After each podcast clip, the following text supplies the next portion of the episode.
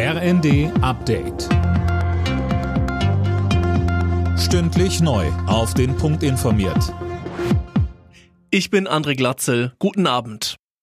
Obwohl Wirtschaftsminister Habeck vorerst verstärkt auf Kohlekraft setzt, um die fehlenden russischen Gaslieferungen zu ersetzen, hält er am Kohleausstieg bis 2030 fest. Das hat ein Sprecher klargestellt.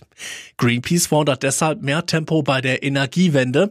Dazu zähle auch, dass Deutschland unabhängiger von Technikimporten, zum Beispiel aus China wird.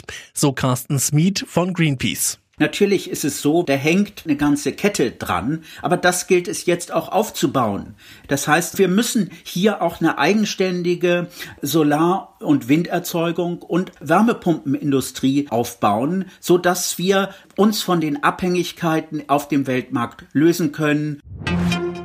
Wegen Hasspostings im Netz hat es heute in 15 Bundesländern Durchsuchungen gegeben. Die Razzia stand im Zusammenhang mit den Morden an zwei Polizisten bei Kusel. Nach der Tat hagelte es im Internet Hasskommentare, teilweise wurde sogar zu weiteren Morden aufgerufen. Der Innenminister von Rheinland-Pfalz, Roger Levens. Wer hetzt, muss mit einem Besuch von der Polizei rechnen. Dank des entschlossenen Einsatzes aller Beteiligter kann ich heute sagen, dass seit der grausamen Tat weit über 1700 Hasskommentierungen von der EG Hate Speech bearbeitet worden sind. In 843 Fällen wurden nach Prüfung durch die Generalstaatsanwaltschaft Strafanzeigen gefertigt. In den anstehenden Tarifrunden will die IG Metall Lohnerhöhungen zwischen 7 und 8 Prozent durchsetzen.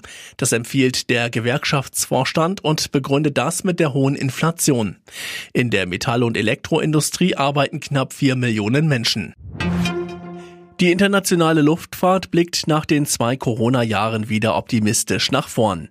Wie es vom Internationalen Luftfahrtverband heißt, wird die Zahl der Fluggäste in diesem Jahr auf 83 Prozent des Vorkrisenniveaus klettern. Im kommenden Jahr sei dann das Ziel Gewinnzone wieder in Reichweite. Alle Nachrichten auf rnd.de